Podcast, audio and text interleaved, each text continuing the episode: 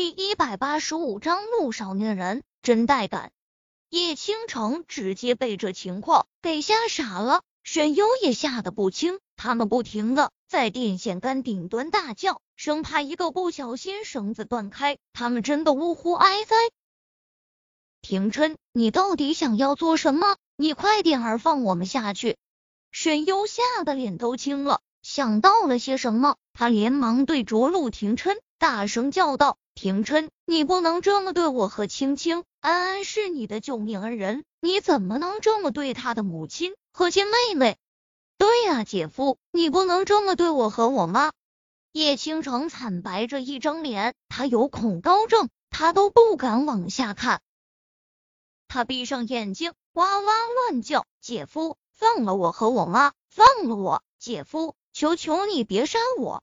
姐夫，你别杀我，别杀我！只要你别杀我，你要我做什么我都愿意。姐夫，求求你放了我吧！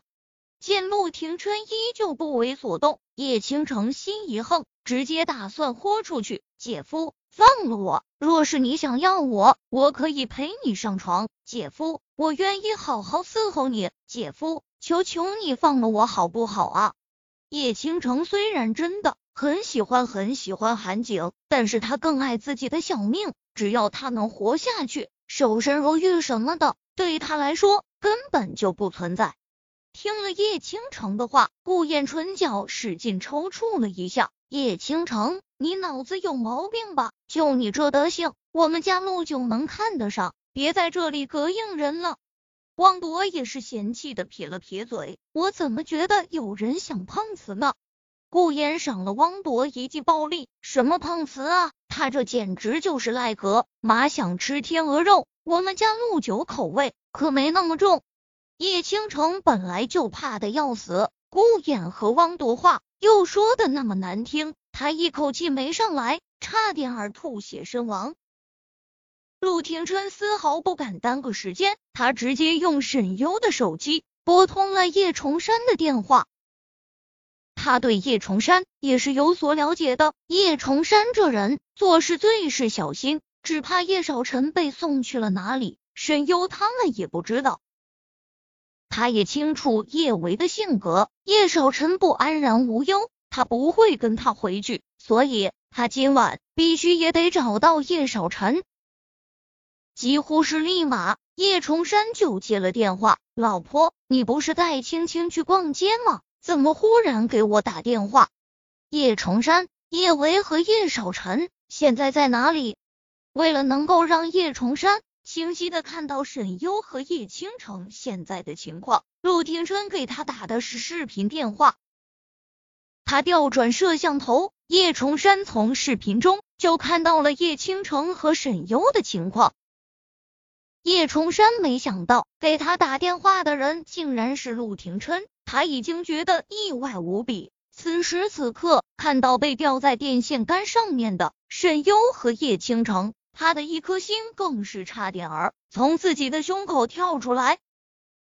悠悠，青青，叶崇山控制不住的惊呼出声。他想要质问陆廷琛为什么要将他的老婆孩子吊在那么高的地方，但是因为对方是陆廷琛，他又没那个胆。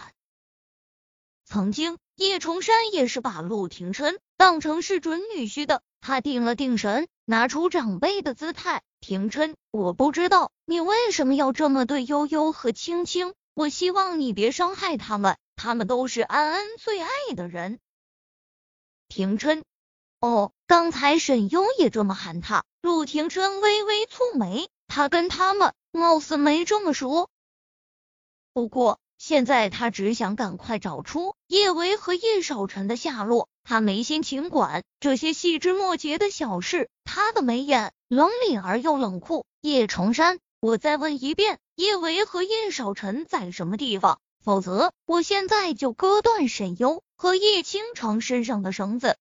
夜风从陆廷琛冷峻的脸上吹过，男人身上的气势冷的可怕，仿佛。他随时能够血染山河，恍惚间让人看到了来自地狱的阎罗，海城的活阎罗。陆廷琛的冷酷狠辣，从来都不是虚传。听了陆廷琛的话，叶崇山浑身大战，可他还是有些不甘心，就这样放过叶维和叶少晨。叶维嫁给吴磊，他拿到厉佳怡留给叶维的股份，他还是叶氏最大的股东。叶安好还那么争气，眼看就要坐上陆太太的位子了，一切都似乎向着最好的方向发展，怎么才这么短的时间就天翻地覆了呢？可是不甘心又能如何？叶倾城是他的亲骨肉，沈优陪了他那么多年，他总不能真的眼睁睁的看着他们去死。廷琛，我叶崇山试图说些什么，在为自己争取些利益。他话还没有说完，他就听到了叶倾城歇斯底里的尖叫声：“我不想死啊！我不想死！爸爸救我！爸爸救我！”我不想死啊！爸爸，你快点儿告诉姐夫叶少臣在哪里，求求你了，我真的不想死啊！沈优见叶崇山一直不表态，他也急得不行，他红着一双眼睛嘶吼：“崇山，你快点儿说啊！”廷琛，我知道叶维在哪里，他被送到了吴家，可是叶少晨，我真不知道他在什么地方。崇山。你快点告诉他，叶少晨在哪里啊？难道你真要看着我和青青被摔死？